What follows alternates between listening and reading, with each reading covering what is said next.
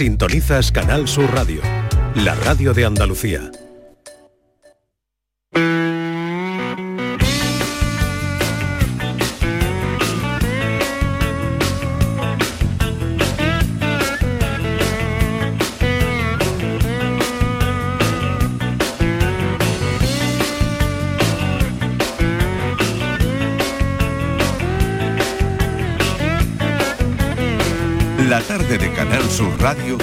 Mariló Maldonado.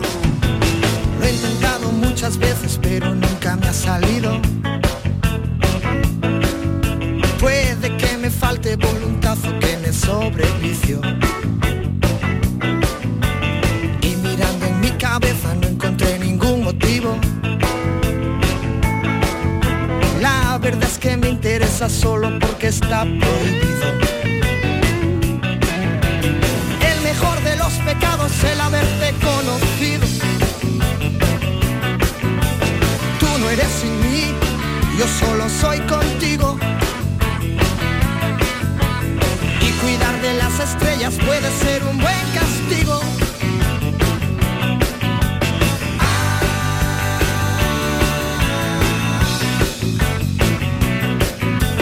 A través de mis orejas discutiendo a pleno grito.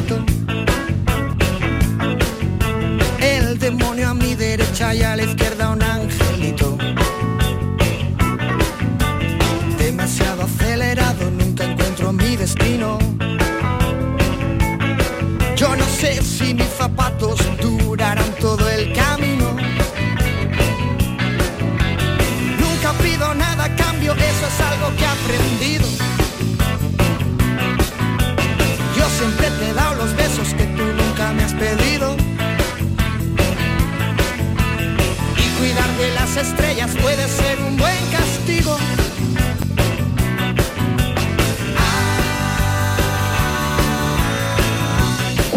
6 minutos de la tarde. Gracias por estar acompañándonos, gracias por estar ahí.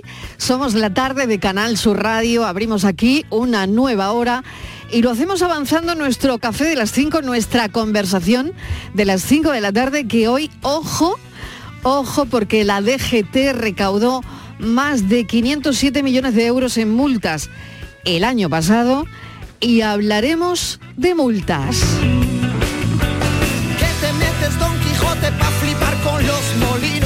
Porque es la cifra más alta en la última década. Estíbaliz Martínez, que ya está con nosotros, Ay, Patricia Torres dolor, también, qué Claudia también, tengo a Francis Gómez Oh. también por tardes. aquí. De la DGT, qué dolor. Bueno, a ver un momento, qué dolor, qué dolor. Oh. Bien, pero eh, algo estaremos haciendo mal. Hombre, y sobre todo en Andalucía. Algo no estamos haciendo sobre bien. todo en Andalucía, Mariló. Nos estamos saltando a la torera a algunas señales de tráfico o igual pisamos demasiado el acelerador. Claro, ¿no? y A ver. resulta que Andalucía es A la ver. comunidad donde más multas de tráfico han puesto. Más de un millón cuatrocientos Pues algo no estamos haciendo bien. Pues, ¿Qué dice? ¿Tú sabes qué es lo que hacemos mal? Pues mira, Venga, por ejemplo, ¿qué bueno, el exceso mal? de velocidad, eso dabas por hecho, tú lo no contabas. poner los intermitentes. No. pero, Pero eso ¿por eso- no eso no ponemos los intermitentes? Pero por eso no te multa, Marilo. Ah, no ya, pasar la ITV. Bueno, no sé. Por no, pas- pasar la Mm. ITV. Por no llevar sí. carnet de conducir. Por no llevar carnet de conducir. Sí.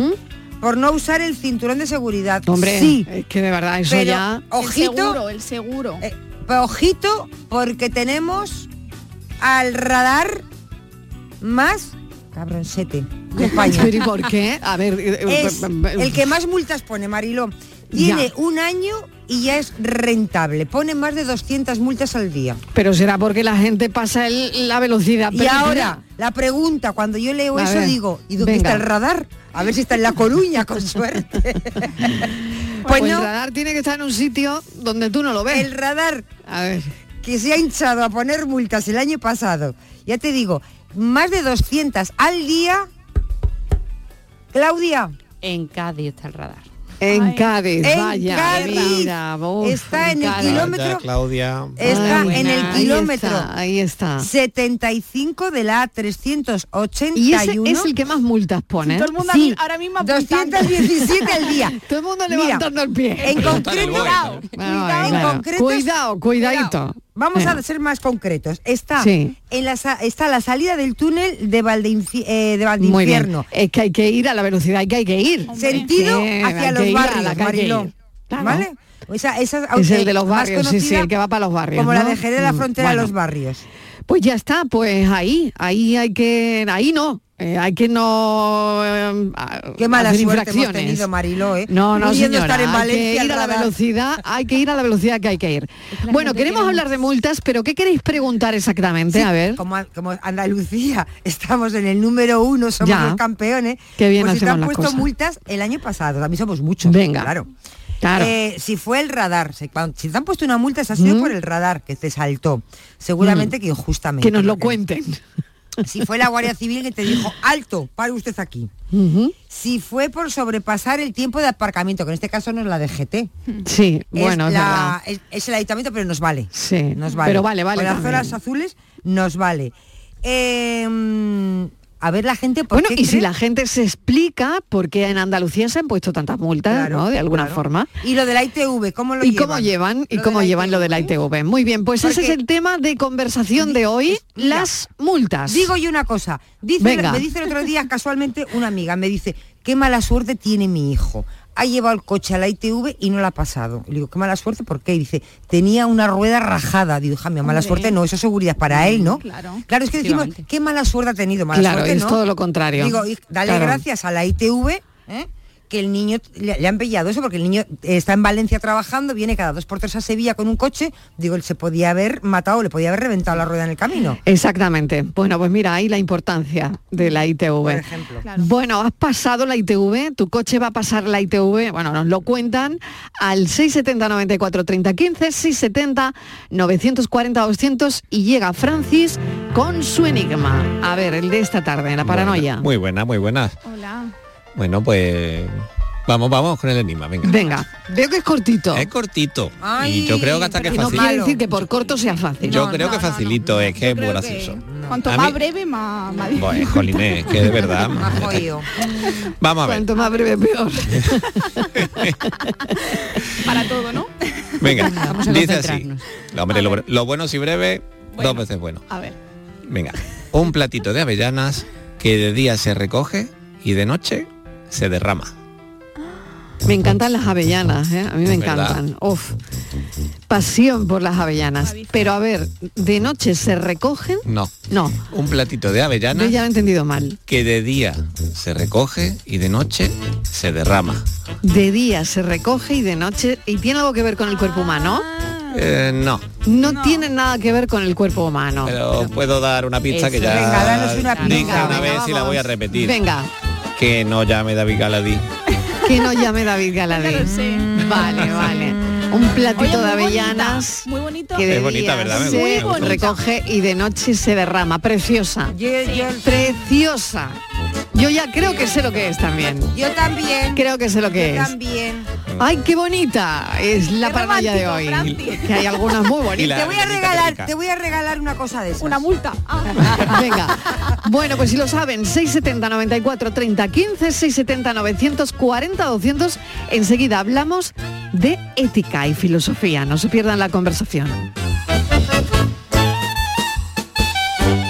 La paranoia de la tarde. Publicidad electoral. Este es un espacio de publicidad electoral gratuita regulado por la Junta Electoral. Por incomparecencia de la candidatura a la que le correspondía la emisión a esta hora, Ciudadanos. no podemos ofrecerles la referida publicidad. Yo voto por la sanidad y la educación pública, por cuidar de las personas mayores. Yo voto para que la vivienda esté a un precio asequible. Yo voto para que tengamos las mismas oportunidades. Vivamos donde vivamos. Yo voto por el campo andaluz, por el buen uso del agua, por nuestro patrimonio natural. Yo voto para defender a la gente trabajadora, a las empresas locales y a los autónomos. El 28 de mayo yo voto con Andalucía. Izquierda Unida, Podemos, Más País, Verdes Eco, Alianza Verde, Iniciativa del Pueblo Andaluz. Publicidad electoral. El resumen de la jornada con la última hora del deporte, la economía y el análisis lo tienes en el Mirador de Andalucía. De lunes a viernes desde las 7 de la tarde con Natalia Barnés. Más Andalucía, más Canal Sur Radio. Los Guerrilleros, tapicería y colchonería en Utrera, a precios de fábrica. Cheslong de 3 metros con asientos extraíbles, cabezales reclinables, canapé, dos puff, cojines decorativos de regalo y telas antimanchas a elegir antes 899 euros y ahora solo 499 euros. Sí, sí, has escuchado bien, 499 euros. Y por un euro más televisor LED de 32 pulgadas de regalo. Estamos en Utrera, carretera Carmona número 15 en Utrera, Sevilla. Entregas en 48 horas.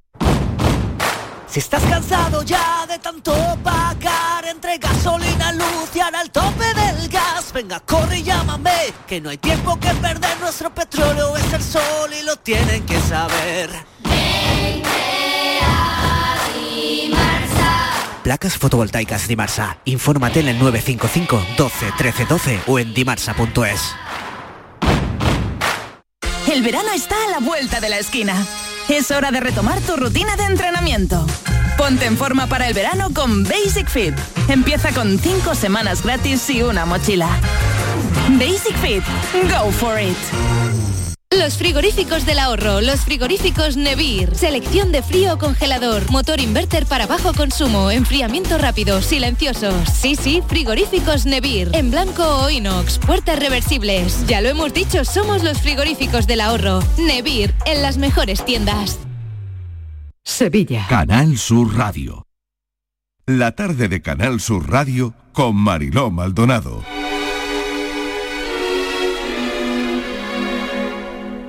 La ética solo existe cuando hablamos del ser humano. Es, por darle un giro más accesible, uno de nuestros lugares comunes como especie. Si hablamos del modo de relación de otros animales, la palabra ética carece de sentido. De hecho, al estudio del comportamiento de los animales en su entorno natural o artificial, lo llamamos etología. Se parece, pero no es igual. Por lo tanto, decir que alguien es poco ético es como decir que es poco humano cosa que puede cuadrarnos bastante si hablamos de manera metafórica, pero que biológicamente es imposible a menos que se trate de un Homo sapiens neanderthalensis, que fue un homínido, pero no un sapiens sapiens como tú o como yo. Además, el primero está extinto a diferencia de ti y de mí, al menos por ahora. Deberíamos parar esta frenética vida que parece una competición. Olvidarnos un poquito de la estética y dar más de comer al cerebro y el corazón. No ser un típico, ser poliséptico, no soy rapero yo. pero 4 y tengo 16 de la tarde acaban de oír un extracto del libro de David Pastor Vico que se llama Ética para desconfiados, filosofía esencial para sobrevivir a este mundo hostil. Así que le vamos a pedir algunas claves a David Pastor Vico, que como saben es divulgador, profesor de filosofía, eh, estudió en la Universidad de Sevilla, es además colaborador de muchos programas de televisión y de radio, entre otros gente de Andalucía, de Canal Sur. Bienvenido, profesor, ¿qué tal? ¿Cómo está? Pues muy bien, muy contento, muy en mi casa. Entonces, me- Muy en tu casa, claro me que sí. Te voy a tutear, ¿eh? es que si haces lo contrario empiezan a salirme canas en la barba y ya está tan Ah. blanca que me da mucho coraje. No me enfada, muy pero, pero me da coraje. Pues profesor Pastor Vico, eh, vamos a hablar de este asunto porque ¿usted cree que existe una base objetiva para la ética? Porque todo es muy relativo y subjetivo de alguna forma, ¿no? Lo primero, que Mariló, que no me llame más de usted que nos vamos a enfadar. Venga, es verdad, es verdad. Venga, Y- de tú, y- nos y lo- tuteamos. eso es, nos vamos Eso a tutear a partir de ahora. Lo mismo Eso cuando es, acabamos la entrevista nos volvemos a, a hablar de usted, pero por ahora vamos a tutearnos.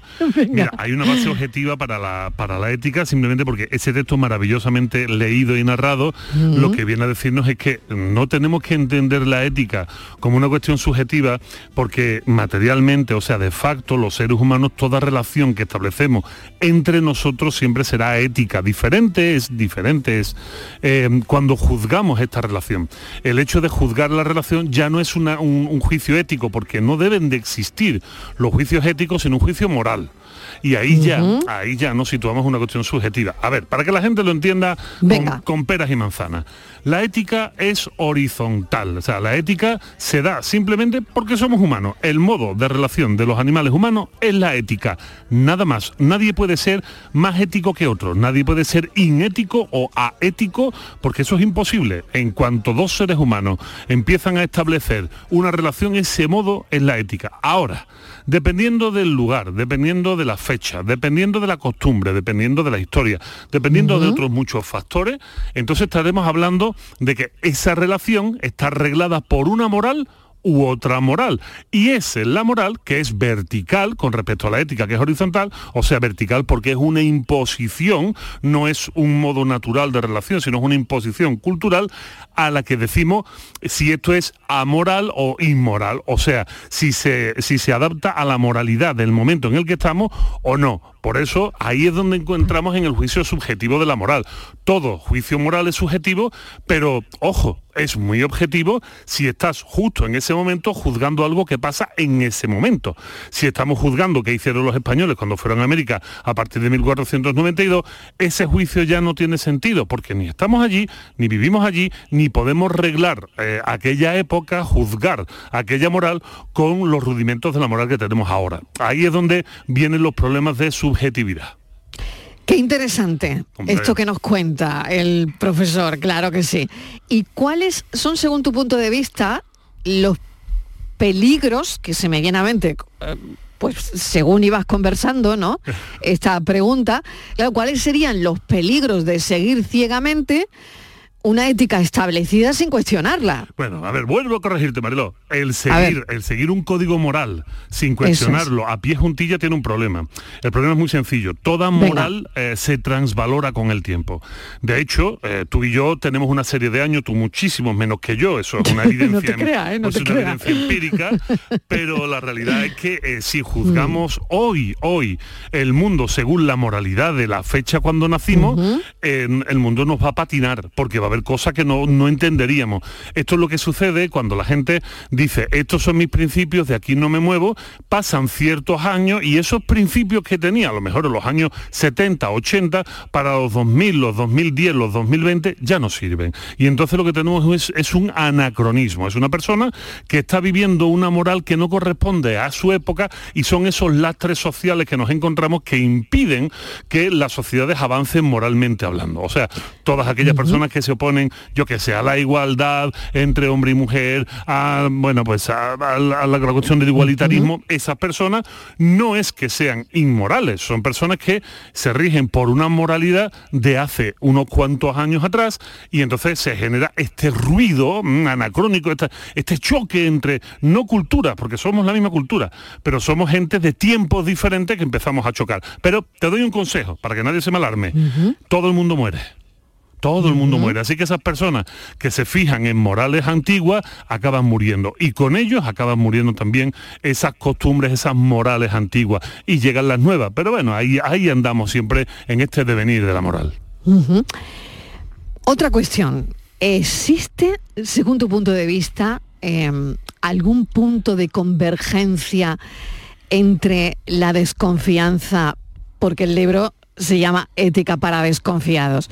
Y yo te pregunto, ¿existe algún punto de convergencia entre la desconfianza y la ética donde podamos encontrar principios éticos que se basen, pues por ejemplo, en la prudencia? Y mira, y otra cosa que a mí me gusta mucho también cuando eh, la gente lanza cosas que son poco precavidos, ¿no? ¿Tú crees que existe ese punto de convergencia entre la desconfianza y la ética? Pues no existe, no existe. No existe. La no respuesta es no. No existe. Vale. Y además soy categórico porque como no lo digo yo, que es lo mejor, ¿no? Lo mejor de dedicarte a la divulgación y de ser maestro es que sueles pringarte poco, ¿no? Porque nosotros, como decía Francis Bacon, somos enanos que cabalgamos a hombros de gigantes, ¿no? En este caso, mi jorón 240 kilos lo pongo encima de los maltrechos hombros de la cortina, que es una mujer de no más de 60 Muy kilos, grande. pero, bueno, pero ella me tiene que aguantar, ¿no? Y, y es la propia de la cortina la que explica Mm. que sin confianza es imposible tejer una ética válida para la sociedad. ¿eh? Es imposible esto. Entonces, ¿qué sucede? Que mezclamos una cosa con la otra. Mm, deci- hablar de prudencia no tiene nada que ver con hablar de, eh, de desconfianza. Porque una cosa es una cosa, espera tú, me va a salir muy a los Rajoy. Un plato es un plato y un vaso es un vaso. Bueno, pues una cosa es una cosa y otra cosa es la otra. Esto es una. Acabo de hacer una peregrullada que en filosofía también existe, ¿no? Pero es verdad, o sea, un- ¿qué es, eh, qué es ser eh, una persona prudente? Bueno, una persona prudente prudente es aquella que eh, antes de dar un paso hacia adelante, pues se cuestiona si merece dar ese paso hacia adelante o no. Pero no significa que no lo dé nunca. Un desconfiado es aquella persona que cree que los demás nunca van a hacer lo que esperas que hagan. Eso es un desconfiado. ¿Por qué? Porque confiar es saber que los demás o el otro va a hacer lo que tú esperas que haga dentro de esa construcción moral de la que hablamos al principio. O sea, para que la gente me entienda, que esto, esto hay que aterrizarlo siempre. Si yo voy a comprar en un bar, si yo voy a un bar y le pido un serranito, pues yo espero que el serranito esté como mandan los cánones. O sea, que no tengamos ópico porque, como dicen los compadres, ahí está el demonio. O sea, tú estás esperando, tú estás esperando que eso sea como Eso debe de ser, como la moral, Claro, como la moral dicta, ¿no? Para, para poner ejemplos que la gente entienda, si yo llevo a mis niñas a la escuela, pues yo espero que los profesores hagan lo que tienen que hacer. Yo confío en ellos, ¿no? Diferente es el que es desconfiado. El que es desconfiado deja a los niños en la escuela, pero es ese que está dando por saco a los profesores, el que está todos los días encima, a ver si lo están haciendo bien o lo están haciendo mal. O el que va al médico y constantemente le está diciendo al médico, pero eso que usted me está diciendo, ¿está usted seguro? Que es que yo he visto en internet una página que dice que tengo cáncer. O sea, el desconfiado es aquel que no es capaz de delegar en el otro la acción necesaria de la sociedad. Y ahí no hay posibilidad de ética, porque ahí no hay posibilidad de relación. ¿Por qué? Y ahora viene, ahora voy a desvelar el hilo negro o el Mediterráneo para quien me oiga. Cuando hablamos de confianza tenemos que darnos cuenta que, uno, si confiar es saber que el otro hará lo que tú esperas que haga y me pongo en el lugar del otro, pues si tú estás confiando en mí, Mariló, porque tú estás esperando que yo dé la entrevista que tú esperas que yo dé sobre Que mí, de momento está yendo muy bien, ¿eh? Todo bien, se ha bien, dicho. perfecto. Vamos muy bien. No hace falta ni desnudarnos ni nada todavía, ¿no? Vale, vale. no, vamos. todavía no, Vamos todavía bien, no. Vamos bien. Bueno, pues entonces, si yo me pongo en, en el lugar que tú me estás dando, sobre mí lo que recae es la necesidad de responderte. ¿Eso qué significa? La responsabilidad. Responsabil- responsabilizarse de algo es responder ante alguien. O sea, hacer aquello que los demás esperan que tú hagas. Si no hay confianza, no hay responsabilidad. Así que una sociedad desconfiada es una sociedad irresponsable. ¿Te imaginas lo que es vivir así? Pues es vivir en una sociedad en la que es imposible vivir porque nadie hace lo que debe de hacer y nadie confía en que el otro lo haga. Así que al final es la ley de la jungla. Y, y, eh, claro, la pregunta me la has puesto en bandeja. Hombre, y, más. y somos más desconfiados, o sea, eh, por, por naturaleza. No, eh, no, no, no. no. o Por- más confiados. Somos absolutamente confiados por naturaleza. Y te lo pongo muy sencillo. Yo no sé si tú has tenido eh, la oportunidad de tener hijos. Mm, Sí, Sí, Vale, sí. vale. Bueno, pues te habrás dado He cuenta- tripitido, he Has tripitido. tripi- o sea, tú, tú eres ir- Vaya, vaya. Yo, yo solo tengo dos, pero ya he aprendido lo suficiente para no tener yo, un yo te tercero. gano, yo te gano. Bueno, pues tú te habrás dado cuenta que cuando Sí. nuestros hijos nacen están absolutamente desvalidos, absolutamente Sí. desvalidos. Bueno, el ser humano cuando nace y está desvalido mm, no solo los primeros dos o tres años, hay algunos con Ujú. 40 años que siguen necesitando de sus padres, ¿no? Eso es. Pero la realidad es que mm, el ser humano cuando nace necesita sí o sí de confiar en el entorno inmediato en, en el que vive, ¿no? en el que ha nacido. Sin la figura de los padres o de la sociedad, eh, un bebé humano no puede desarrollarse, no se puede alimentar, no, no puede vivir, no puede entrar en calor, o sea, necesita constantemente de los otros. Y nos, vemos, nos damos cuenta con un bebé que no son como otros animales, como los pájaros, que eh, solo admiten alimento de sus padres. Los seres humanos se agarran a la teta que sea, o sea, confían en que la teta a la que se agarren les vaya a dar. Y los seres humanos tienen el reflejo prensil de las manos, que en cuanto le hace, le pasas un dedito por las manos a tu bebé, se agarra muy fuerte, o los pies. Y eso pasaba, porque en nuestro desarrollo evolutivo, los, eh, los chimpancés, los monos que éramos y nos convertimos en Homo sapiens, debían agarrarse al pelo de la madre o al pelo de quien fuese para salvar la vida. O sea, nuestra especie, la especie humana, si tiene algo que la caracteriza con respecto a los demás, la necesidad inherente de confiar en su grupo, en su tribu. El problema es que con las nuevas sociedades, los nuevos modelos sociales y sobre todo los nuevos modelos económicos, la desconfianza es muy buena para vender mucho. Porque cuanto más desconfiados somos, somos más presa fácil de la mercadotecnia, de la sociedad capitalista, de eh, ideas fantásticas que no parten de la reflexión ni del conocimiento, sino de las emociones y nos hacen muy vulnerables al consumo. Por lo tanto, lo que se ha buscado en los últimos 40 años en todo el mundo es hacernos muy desconfiados. Mira, te pongo un dato para que lo sepas. Hace no más de 10 años en España la confianza interpersonal, o sea, la respuesta a cree que se puede confiar en los demás, eh, ascendía al 35% de la población. Hoy en día solo el 22% dice que sí se puede confiar en los demás.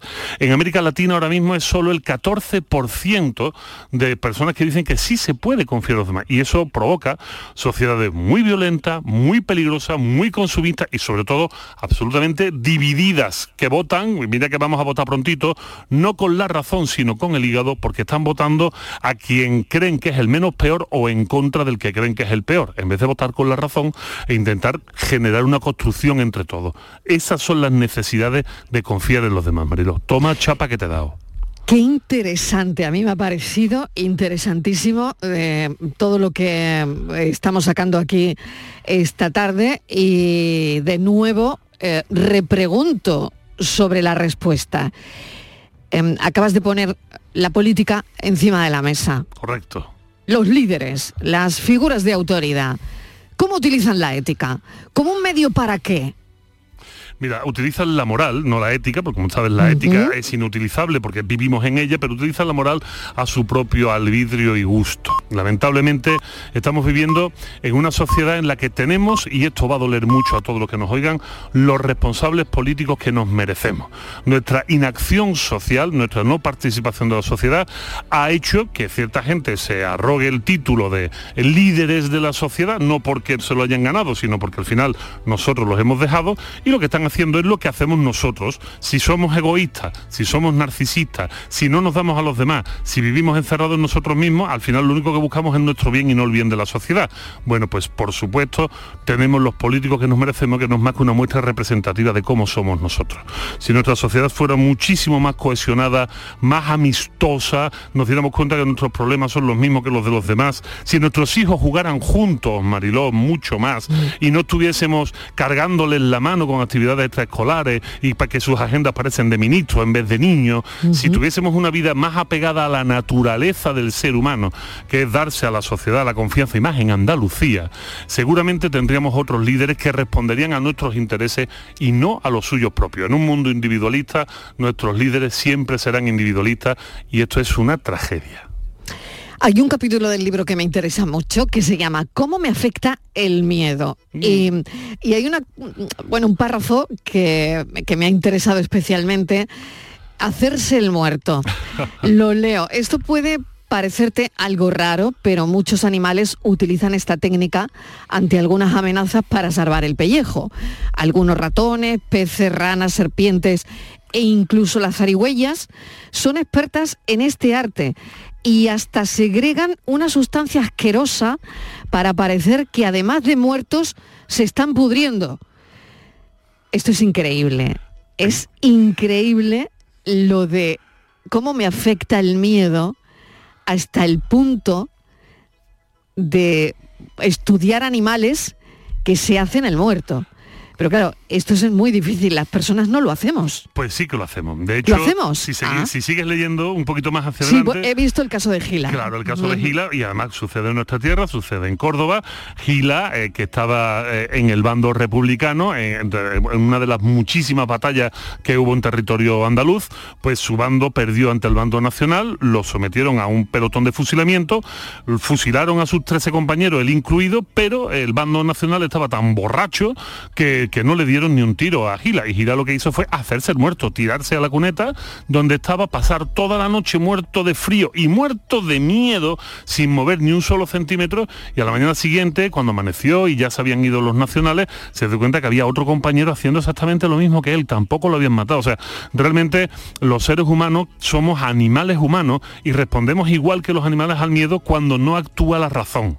O sea, podemos huir, podemos atacar, podemos someternos o podemos hacernos el muerto. Esas son las cuatro, las cuatro formas de, lo- de los animales de, de afrontar el- al miedo. Sin embargo, los seres humanos tenemos una quinta parte, y vuelvo a decir, no lo digo yo, esto lo dice José Antonio Marina.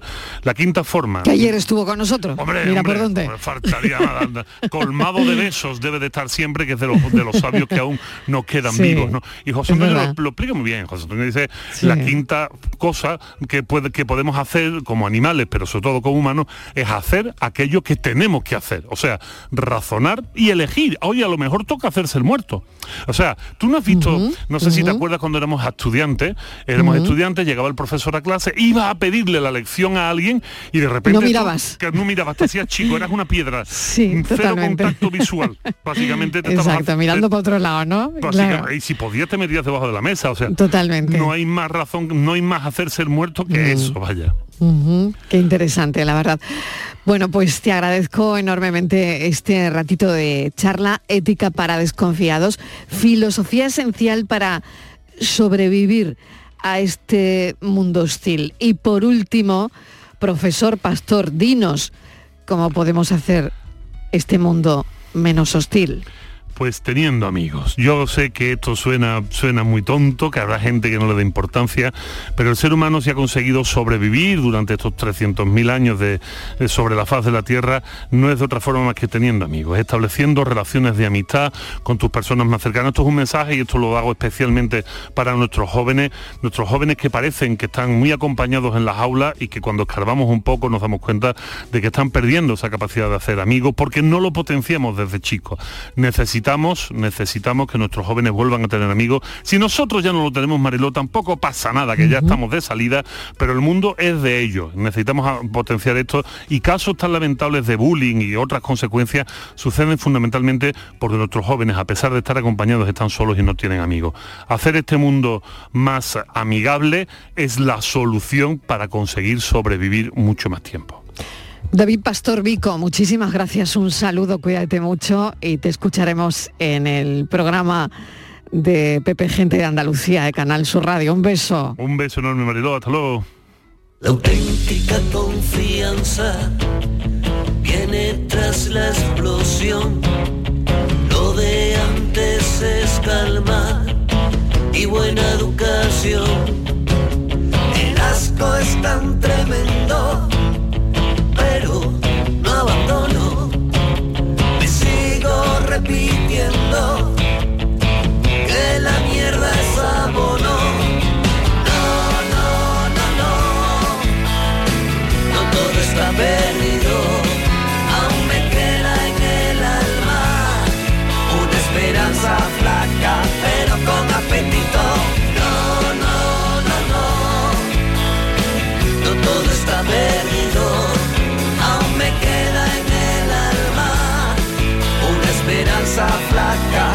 con apetito.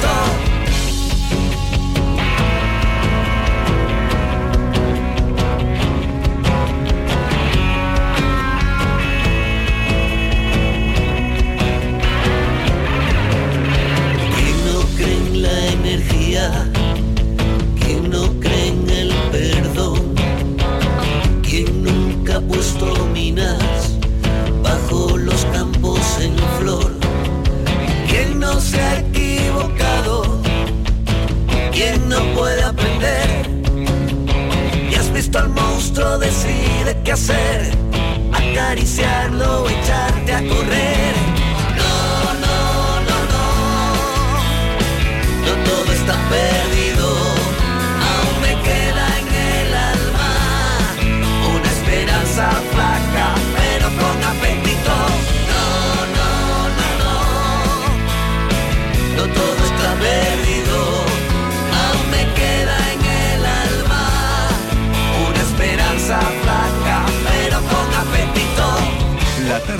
Canal Sur Radio con Mariló Maldonado.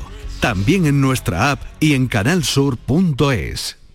Entonces, ¿cómo quieres que te lo corte? Pues mira, quiero el flequillo cortito, cortito y muy marcado. La melena por encima del hombro y lisa, lisa, lisa. Y también me tiñes de negro azabache. Y ya puestos, me maquillas el contorno de los ojos así, a lo egipcio. Mm, Vamos, un look como el de Cleopatra. Eso es, como el tuyo. Nuevo Rasca Cleopatra de la 11, con premios de hasta 100.000 euros y mucha diversión. El Rasca Cleopatra está de moda. A todos los que jugáis a la 11, bien jugado. Juega responsablemente y solo si eres mayor de edad. El 28 de mayo es día de elecciones locales y autonómicas. Para votar, identifícate con el DNI, permiso de conducir, pasaporte, tarjeta de residencia o tarjeta de identidad de extranjero. Utiliza el sobre blanco para las locales y el sepia para las autonómicas. Entrega los cerrados a la presidencia de la mesa para que los compruebe y deposita cada uno de ellos en la urna correspondiente. Puedes votar de 9 de la mañana a 8 de la tarde. Ministerio del Interior.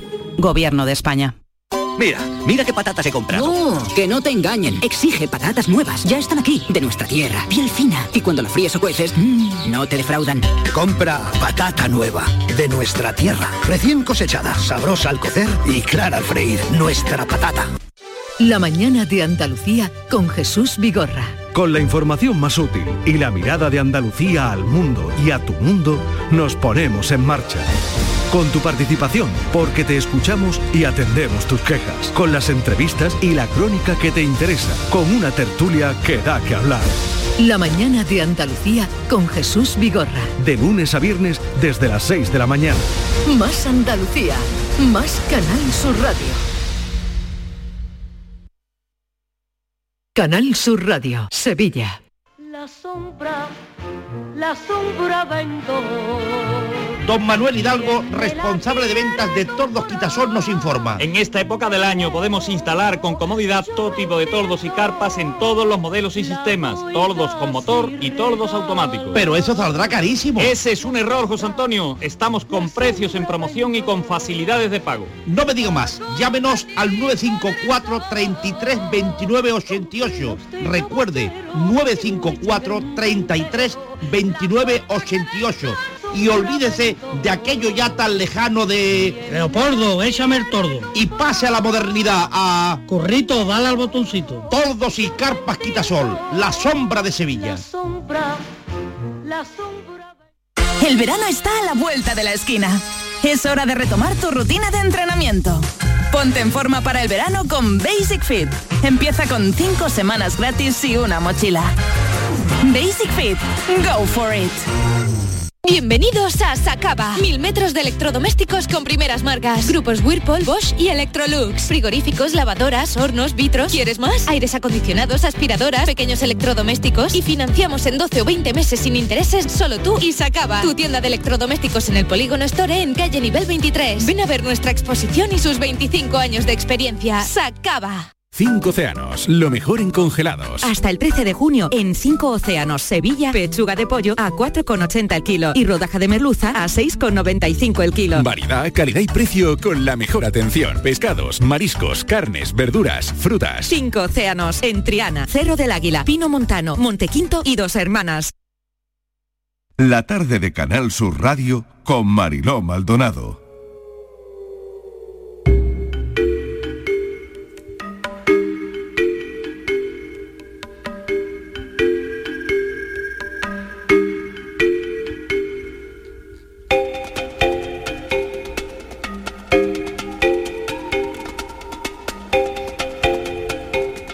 Hay muchas noticias de desapariciones en la tarde en tu búsqueda. Vamos a empezar eh, por la investigación de la desaparición de la exnovia del presunto asesino de Paula en Torremolinos. El detenido por el crimen de Torremolinos de Paula, presuntamente, habría declarado que emparedó a una expareja desaparecida desde 2014 su exnovia en ese momento, Sibora Gagani. ¿Qué sabemos, Patricia, de este asunto? Hola Marilo, buenas tardes. Pues ha hecho una confesión espontánea, sin presencia de su abogado ni de la autoridad judicial y esa confesión se está convirtiendo en la pieza clave en la investigación. Al parecer, eh, este individuo habría emparedado a su expareja que desapareció en esta misma localidad malagueña en el año 2014 tras romper la relación con él.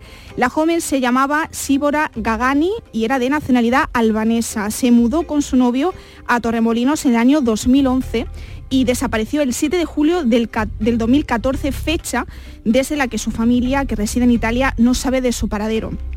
Al resultar, al resultar eh, infructuosa la búsqueda de la joven hace nueve años, la policía Mariló llegó a pedir en el año 2015 la colaboración ciudadana para su localización y la asociación So Desaparecidos difundió su imagen para tratar de localizar a Síbora, que tendría ahora 31 años y que aún permanece desaparecida. La confesión de este hombre surgió de manera, de forma casual en la comisaría de Torremolinos. Él estaba en el pasillo de esa comisaría, dirección a los calabozos, cuando pasó junto a un tablón que exhibía la foto de Síbora y según indican los compañeros de Diario Sur, manifestó verbalmente a los policías que el cadáver de Síbora estaba oculto entre las paredes del piso en el que convivieron en Torremolinos. Incluso Mariló se ofreció a llevar a esos investigadores al lugar exacto donde había escondido su cuerpo. Según el delegado de gobierno de Andalucía, Pedro Fernández, también expresó eh, la idea de haber podido usar ácido para deshacerse del cuerpo de Síbora. Eh, nosotros hemos podido conseguir esas, bueno, esas primeras declaraciones de los inquilinos, de los actuales inquilinos de ese piso, ese piso que están ahora investigando, David y Josefina, que son los inquilinos del piso que está ahora mismo la policía científica buscando restos de ácido en el domicilio que Síbora compartía con el presunto asesino de esta chica que fue asesinada la semana pasada, eh, están totalmente en shock, Mariló, y están colaborando con los investigadores. Vamos a escucharles. Sí, que salga a tu casa ahora en todos los medios de comunicación, pues... Muy fuerte. Sí, no estamos acostumbrados. Yo lo estoy llevando, está más o menos bien, pero viendo todo lo que está pasando, cada vez peor. Eh, cuando En confesó... shock totalmente, ¿no? Totalmente, claro, imagínate qué situación, ¿no? Saber que en el piso en el que estás viviendo puede haber una persona emparedada. Mm, Además, Muerta, eh, bueno. llevan siete años viviendo en ese piso. Mariló, ellos no han conocido ni a la joven desaparecida ni a su presunto asesino. Con respecto a esa confesión que ha realizado este chico, los agentes le han pedido que firmara lo que había dicho, pero él se negó. No decir, querido. No, no ha ratificado Mariló su declaración ni delante de la Por policía. lo tanto, no es una declaración oficial Exactamente, ahora mismo. Todavía claro, no. Por claro. eso ahora la policía científica está buscando los restos, restos de ácido en el domicilio de Síbora, esta mujer desaparecida en el año 2014 en Torremolinos. Recordar, recordar que esta persona está detenida por la eh, no por la desaparición de la exnovia, No. sino por el presunto asesinato de Paula, de la joven Paula, en Torremolinos. Sí, cometido Así que- la semana pasada. Justo una, Exactamente, cena- que se- una semana, Mariló. Justo hace una semana. Bueno, pues seguiremos este caso porque este caso ha dado un giro tremendo al conocer nosotros la desaparición de Sibora Gagani, exnovia de esta persona que ha acabado presuntamente con la vida de Paula. Seguiremos esta historia. Vamos a otra. Nueva jornada de búsqueda en el Algarve por el caso de Madeleine McCann. Agentes de la policía portuguesa acompañados de efectivos alemanes y británicos porque este caso vuelve de nuevo, dotados esta vez con equipos de alta tecnología, han retomado las tareas de búsqueda con evidencias, no lo sé, sobre la desaparición de Madeleine McCann.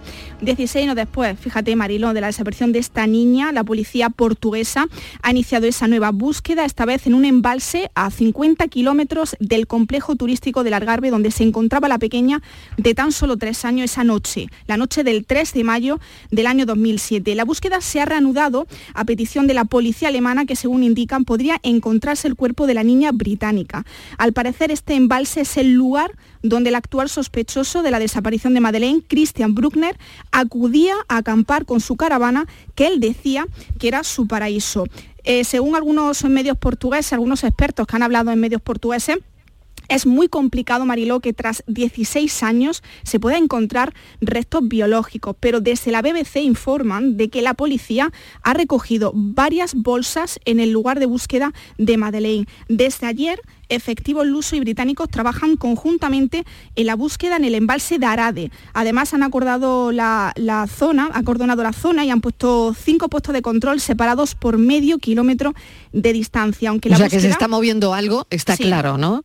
Están sacando algo de, de ese lugar donde están eh, buscando. Ahora mismo la búsqueda eh, se está centrando en tierra Mariló, pero también están participando buzos y, y lanchas. La versión que más fuerza ha tenido con el paso del tiempo en relación a la desaparición de, de Madeleine McCann, que fue raptada esa noche del 3 de mayo, de mayo del año 2007, mientras eh, dormía junto a sus dos hermanos pequeños en la habitación del hotel de Praia da Luz, en el cual se encontraba disfrutando de unos días de vacaciones. Y todas las, eh, bueno, todas las miradas se centran en Christian Bruckner, que hay que recordar que es un agresor sexual y traficante de drogas que ha sido condenado en reiteradas ocasiones y actualmente se encuentra en prisión en, en Alemania por, por tráfico de droga, Marilo. No hay que perder la esperanza. 16 años después, si puede ser que la policía tenga algo. Y, y lo mismo digo eh, con el caso con el que hemos empezado. Nueve años después de la desaparición de Sibora Gagani, igual la policía puede encontrar algo.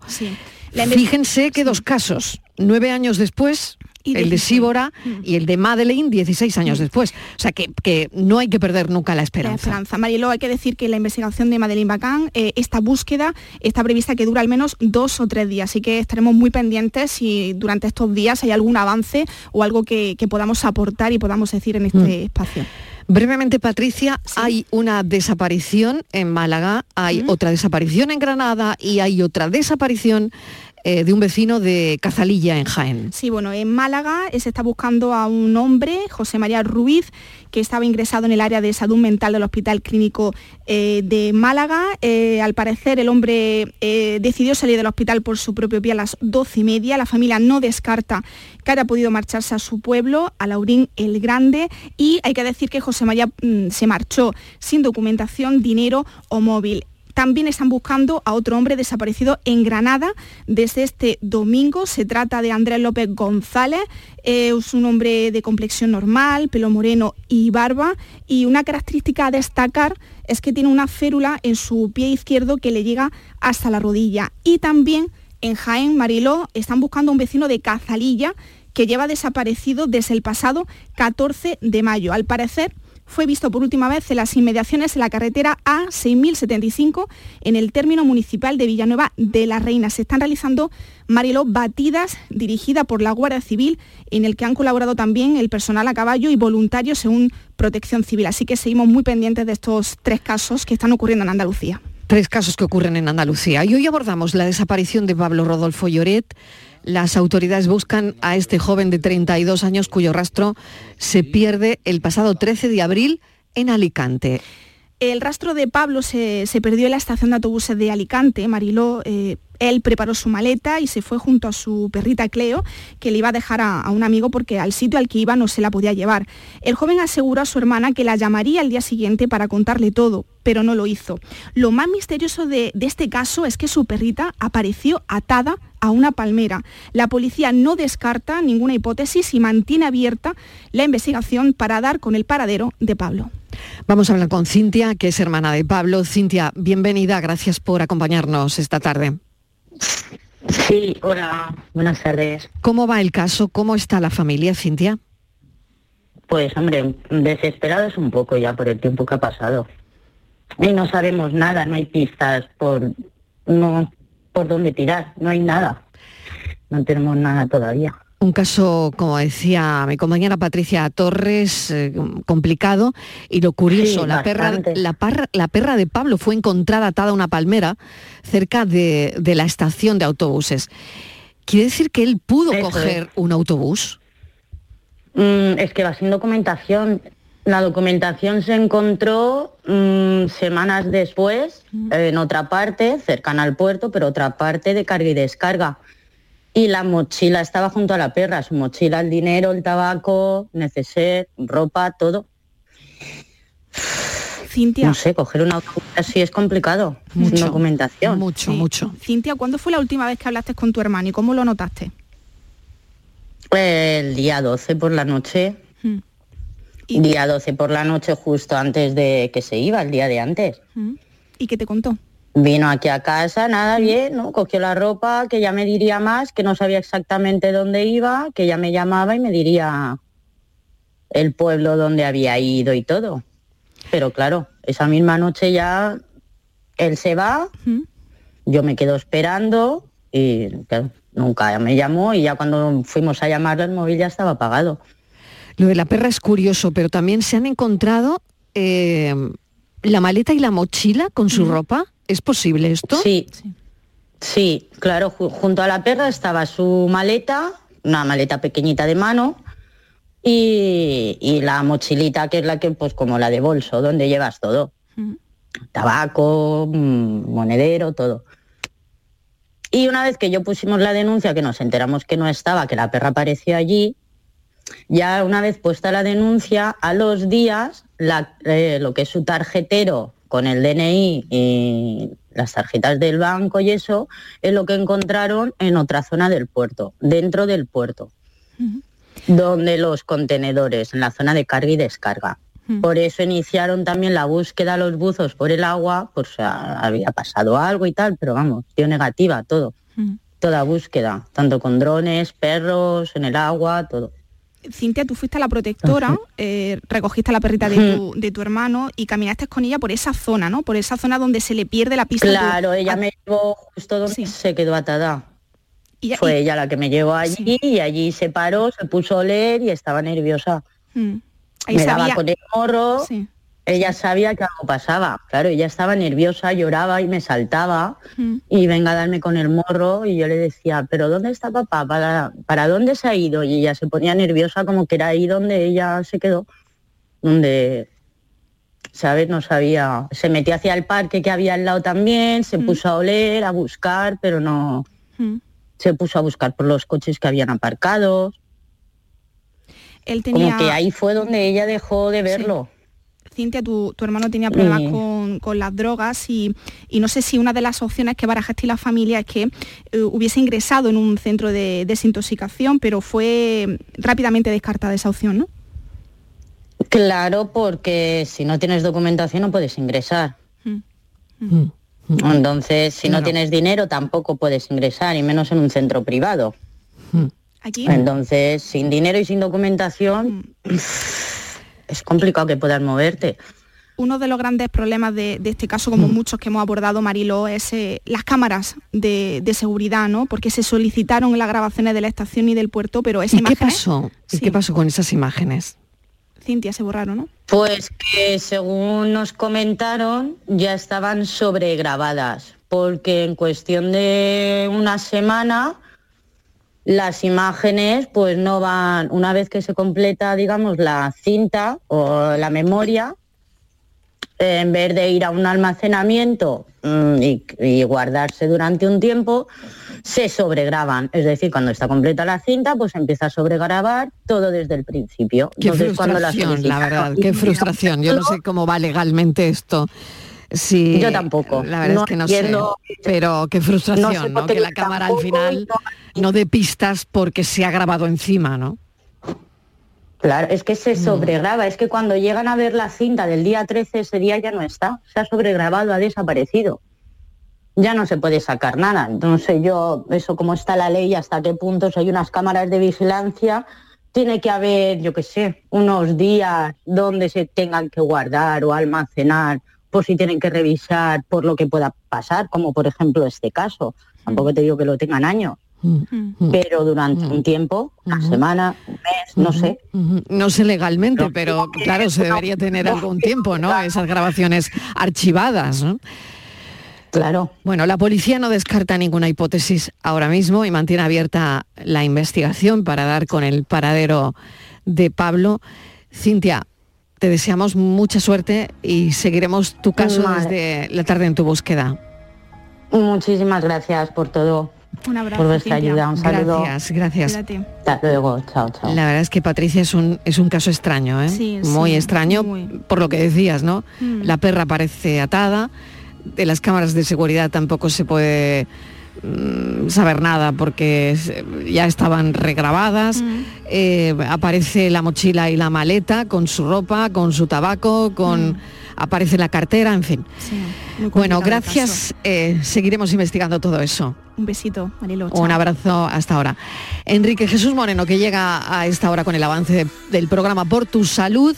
Hoy prevención del riesgo cardiovascular, muy interesante. Pues Enrique, sí. ¿qué tal? Hola, buenas tardes. Son muchos aspectos los que intervienen ahí, los que tienen que ver con el riesgo vascular, cardiovascular. Y en este caso, pues mira, hemos tirado eh, um, de una persona que, que nos va a explicar muy bien todo esto y que además es una figura de la investigación en materia de medicina interna y que acaba de recibir esta misma semana en Alemania el premio eh, Joven Investigador 2023 de la Sociedad Europea de Arteriosclerosis.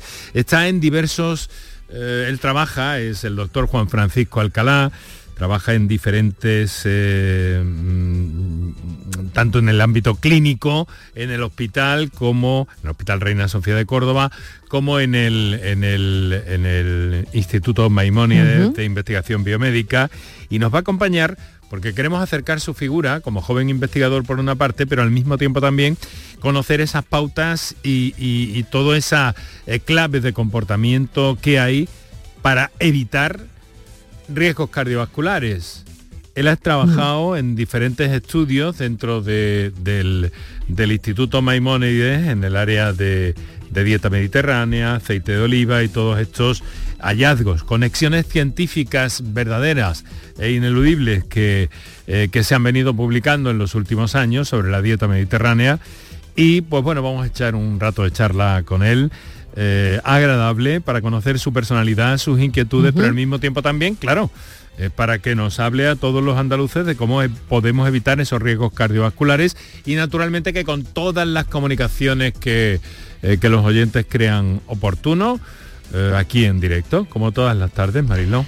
Muy bien, pues como todas las tardes estaremos muy pendientes y con las líneas siempre abiertas por tu salud. Enrique, gracias. Gracias hasta dentro de un rato. Hasta luego, hasta dentro Adiós. de un Chao, chao.